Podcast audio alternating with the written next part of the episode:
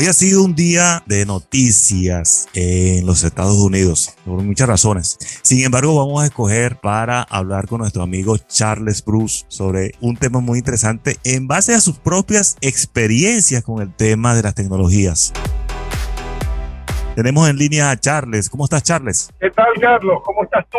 Bien, bien, bien. Por aquí, bueno, feliz de tenerte nuevamente, hermano. Teníamos tiempo sin conversar y bueno, por fin nos pudimos poner de acuerdo nuevamente para hablar de lo que nos gusta, ¿vale? El tema de las tecnologías, ¿vale? Me estabas comentando temprano, Charles, de cómo este tema del comercio electrónico realmente está dando muy buenos beneficios a los compradores, porque los precios bajan debido a que los costos también bajan. ¿Cuál es la experiencia que tienes tú, por ejemplo, con el tema que me acabas de decir de comprar tu equipo de, tenis? Cuéntanos esa historia, hermano. Sí, bien, eh, es muy simpático porque particularmente me gusta ese deporte y estoy practicando el tenis desde ya hace un tiempo. Uno de los grandes problemas que tienes cuando vas a jugar tenis es que si eres madrugador y llegas a la cancha no consigues con quién jugar. Y a veces la gente de las canchas de tenis tiene que conocerte porque si estás por debajo del nivel de ellos no, te, no les gusta jugar con alguien que esté por debajo del nivel. Mm. Dicen que porque pierden su nivel. Algo que es mentira porque yo juego con todo el mundo y siempre es una práctica, siempre es disfrutar. Debido a eso, siempre me llamó la atención las máquinas lanza pelota para que uno pueda entrenar. No sé si las has visto, Carlos. Sí, sí. La tecnología cada vez la hace mejor. Antes venían con un cable, ahora son a batería, eh, se cargan en la noche y ya al día siguiente la puedes usar. Y la tecnología ha mejorado tanto esa máquina que es como la maleta tuya de viaje pequeña. Mm y es una máquina que hoy en día te lanza desde las 10 millas hasta las 75 millas. Entonces te permite practicar diferentes golpes a diferentes distancias y la máquina también oscila, o sea que no mantiene la pelota en un solo lugar, sino que te la puede poner donde tú decidas y es como un control remoto que tienes en tu mano.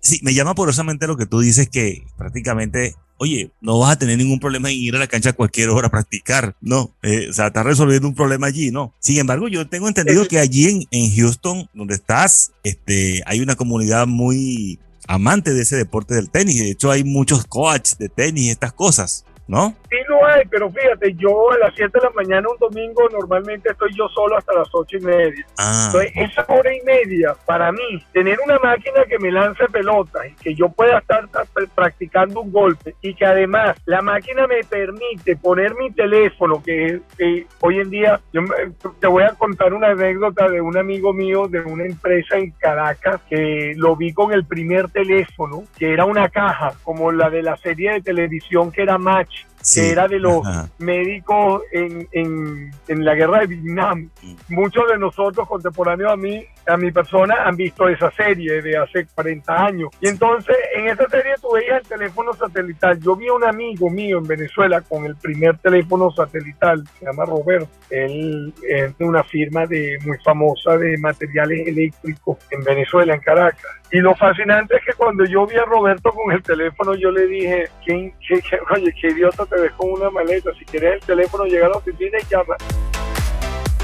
Y él me dice, en el futuro todos vamos a ser idiotas, porque vas a depender de un teléfono. Y tenía razón, no me olvido nunca de él, porque fíjate que el teléfono es parte de la máquina en un buen sentido, porque la máquina permite poner el teléfono, trae un dispositivo donde tú pones tu teléfono y tiene un cable para que mantengas cargado el teléfono y te puedes grabar. O sea que desde donde te lanzan la pelota, tú ves cómo golpea y vas a ver qué golpe sale bien y qué golpe mal. Entonces, ¿qué pasa? Que vas a tener la oportunidad de auto enseñarte, corregirte. Sí, mira, ¿y qué teléfono tienes tú? ¿Qué teléfono le vas a colocar allí?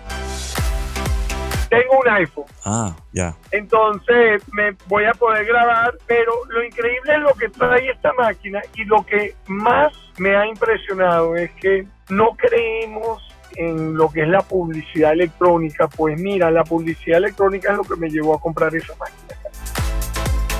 Cuéntame, ¿cómo, fue esa, cómo... fue esa, experiencia, Charles? ¿Cómo la viste? O sea, tú tienes tiempo con ganas de comprar esa máquina. ¿Qué pasó? ¿De, de dónde vino esa? La idea, yo la veo el año pasado en el Facebook y veo el anuncio y me llamó la atención y le doy, porque además los que promocionan esa máquina son campeones de doble, los dos hermanos americanos que mm. han jugado doble toda la vida. Brian, creo que se llaman el apellido. Sí. Que me disculpen si lo pronuncié mal.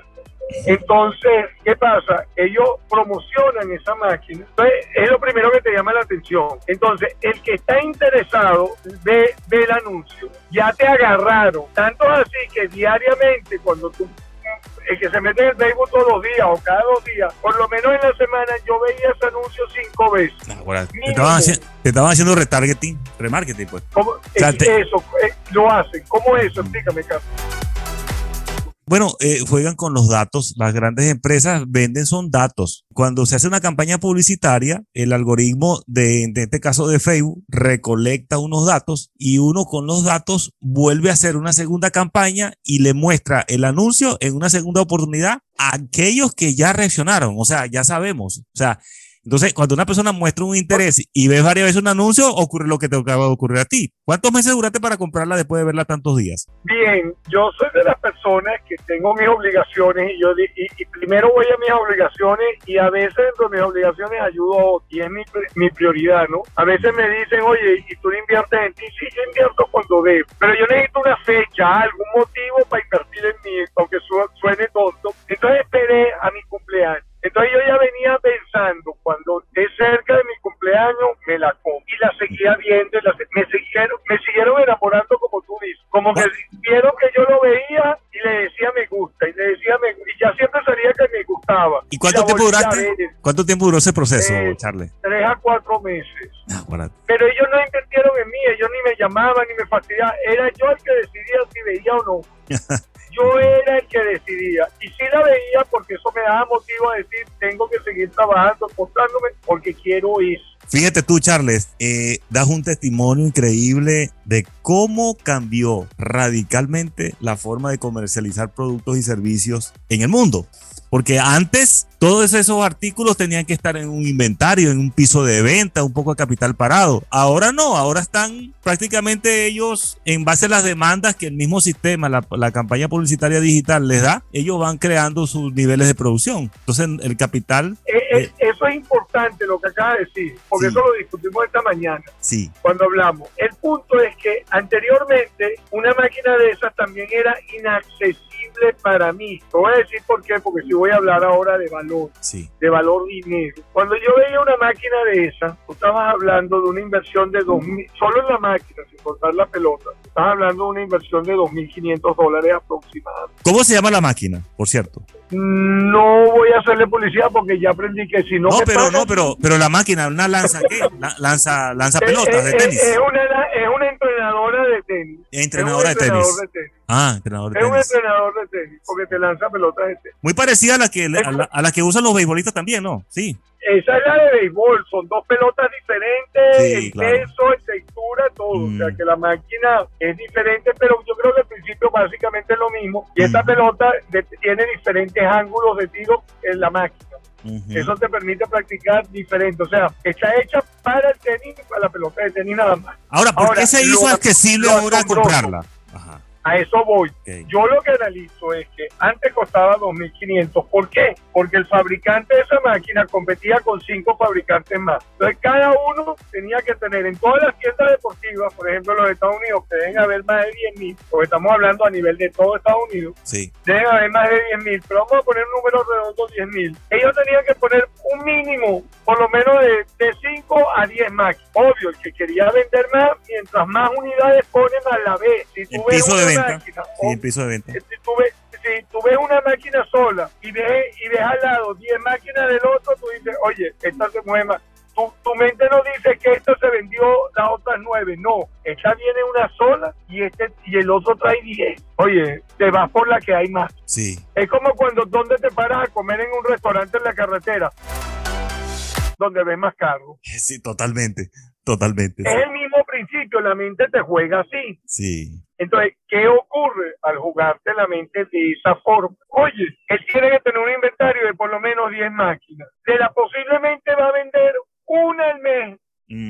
Posiblemente porque el precio también no es muy accesible. Entonces, ¿qué pasa? Que este nuevo formato comercial, primero llegas a quien le interesa, no a quien va a la tienda a pasear, vas directo a quien ya le interesa. Segundo, tú puedes tener un galpón en el pueblo más barato de Estados Unidos y ahí tienes dónde vas a depositar no las 100 mil máquinas, porque si tienes 10 por 10 mil son 100 mil máquinas, sino las 10 mil que vas a comercializar. Sí. Que era entre comillas, pero ahorita va a ser seguro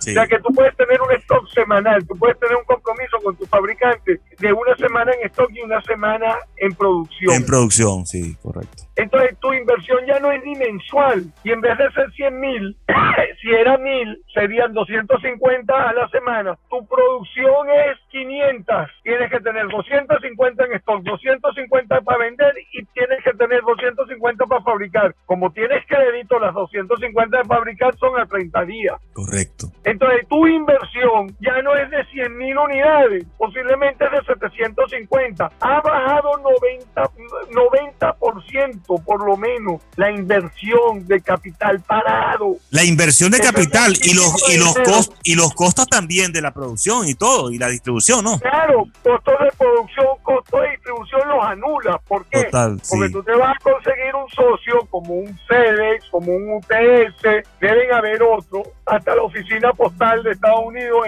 es, otro socio, eh, porque ellos también recogen cajas y entregan. Entonces tú te buscas un socio que te garantice que un pedido hecho en una semana esté en cualquier puerto, en cualquier sitio de Estados Unidos, en cualquier casa. ellos te dicen, usted compra y te dicen 10 días, obvio, para cubrirse. Y tú lo haces con tiempo. Mi cumpleaños fue el 15 de abril y yo compré el 4 de abril, con 11 días de anticipación, para que llegara más tardar el 14. Llegó el 12. Sí, está bien. Charles, Charles, entonces esa máquina costaba antes quizás un poco más de dos mil dólares. ¿Y, en cuánto la compraste? ¿Y en cuánto la compraste? Ahorita, al bajar todos esos costos, se hace mucho mucho más accesible. Yo, yo compré esa máquina por 715 dólares. Wow. además, la pago con una tarjeta de crédito, que eso es muy aquí normal, que no tengo intereses por los siguientes ocho meses. O sea que encima la voy a pagar, si quiero, de a 100 dólares mensual. No me voy a dar cuenta cuando la pago. Oye, Charles, tremendo regalo te diste, ¿no? A ti mismo. di el regalo de, y que lo voy a disfrutar y voy, y, voy a hacer ejercicio y voy a hacer lo que me gusta. Y no me estoy descapitalizando. ¿Por qué? Porque en 2.500 dólares, oye, era una deuda que iba a tener interés. Ahorita 715 con la tarjeta que lo usé, que fue una tarjeta que me dieron recientemente, no voy a pagar intereses por 10 meses. Entonces me la compré, con poner 100 dólares mensual la pago, Carlos. Sí, sí, sí, sí fabuloso. Carles, y fíjate Entonces, ¿cómo ha cambiado, cómo ha cambiado la forma de comprar y de vender? Y la gente que no entienda que cada vez nos vamos a sumar más a comprar y se van a sumar más personas a vender de esa forma, van a ser dinosaurios y van a desaparecer. Ahorita que vino la pandemia, tú sabes cuál es la incógnita que hay, que mucha gente se dio cuenta que la gente puede trabajar desde su casa. Totalmente. ¿Y para qué pago esta oficina? ¿Y para qué pago esta oficina tan grande? Eso me lo dijo esta mañana una muchacha que me llamó para hacerme unas consultas. Me dijo, oye, tengo una duda, tengo una tienda de ropa, no me acuerdo el nombre en este momento, se llama, bueno, por ahí eh, no me acuerdo el nombre en este momento, pero estoy pensando en, hacer una tienda electrónica. ¿Tú crees que sea buena idea? Yo le dije, ¿qué puede ser mejor? Y alquilar un local en, un local en el centro comercial San Bill o el San Ignacio, el que sea en Caracas, o montar una tienda electrónica y manejarla desde tu casa. wow, no, eso es mucho dinero. Bueno, y aquí con simplemente todo ese dinero que ibas a gastar en el local, dedicarlo a unas campañas publicitarias que ni siquiera le va a llegar ese costo en Instagram y en Facebook, tú puedes rotar esa mercancía rápidamente en un mes. ¿ah? Aquí, aquí, está, aquí está el ejemplo de lo que yo acabo de hacer. Totalmente. como, ¿Cuántas personas como yo están comprando esa máquina? Primero, ya es accesible, porque bajó tres veces, tres veces su precio. Charles, o sea, quiere decir que eh, eh, esta, esta crisis sanitaria desde el año pasado hasta acá lo que hizo fue acelerar lo que iba a ocurrir en cualquier momento, la consolidación del comercio electrónico a nivel mundial, a nivel local, donde sea. Ah, yo no voy a ese punto porque lo que pasó con la crisis sanitaria, todavía eso es, eso hay mucha tela que cortar. da, para, da, para, da para otro encuentro, ¿cierto? Otra entrevista. Eh, ¿no? Eso, no, eh, eh, eso para hablar en 10 entrevistas y todavía te queda. sí, totalmente. De, de, lo que podamos pensar. Sí, Charles. el punto increíble es que todos tenemos que empezar a darnos cuenta que viene un cambio. Sí. Que ya venía desde hace 10 años, pero ahorita ya estamos en el cambio y tenemos que dejar los paradigmas y entender que así es. Créeme, en dos años y dejaremos de ir hasta las tiendas de comer porque compraremos por internet y posiblemente o nos lo envíen o lo vamos a buscar. Sí, Charlie. Pero no va el tiempo que invertía en eso no lo vas a perder ahí. Sí, Charlie, y, esto ha beneficiado tanto a grandes como pequeños porque sabemos el monstruo de, eh, de mil cabezas que es Amazon, pero hay personas que están emprendiendo, teniendo sus propias... Eh, eh, tiendas electrónicas a nivel de ciudades y pueblos y con publicidad están siendo mucho más eficientes y dan mejores precios incluso que los comercios que aún tienen una presencia física con locales comerciales, ¿me entiendes? Entonces, Charles, mira... El mismo Amazon, correcto. El mismo Amazon, porque recuerda que Amazon es costoso, usa, es costoso también. Uno usa terceros que inviertan en él y si él ve un producto bueno, arrasa él comprando él y el pez grande se come el pequeño, pero tú montando tu propia tienda, Amazon no sabe por ejemplo, esta máquina no la consigues en Amazon. Wow. Ahora que Amazon va a intentar sacarle una competencia, sí. Totalmente. Pero ¿por cuál te vas a ir tú? ¿Por la de Amazon o por la que sabes que hay dos campeones mundiales usando?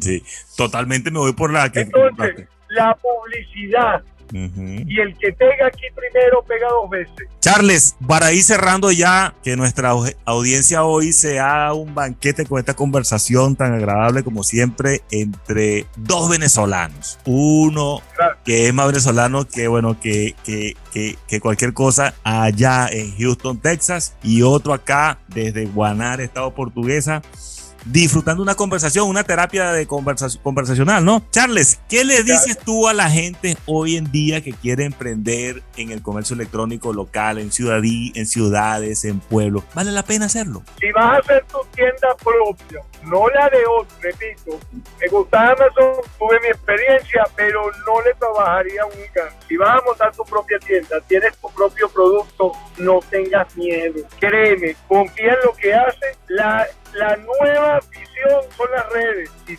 tienes alguien que te sepa mover en las redes, que no es costosa esa inversión, vas a hacer la mejor inversión de tu vida, la mejor tienda de tu vida y vas a trabajar no desde tu casa, porque posiblemente estés de viaje con tu familia y estás ganando dinero. O sea, no, no, te, no te cierres que vas a trabajar solo desde tu casa. Tu, tu oficina es el mundo. Así es. Incluso puedes ayudar a otras personas porque tú puedes desarrollar una fuerza de ventas digital, pues personas que te, te refieran a otros a través de, de, tu propia página web. Entonces, bueno.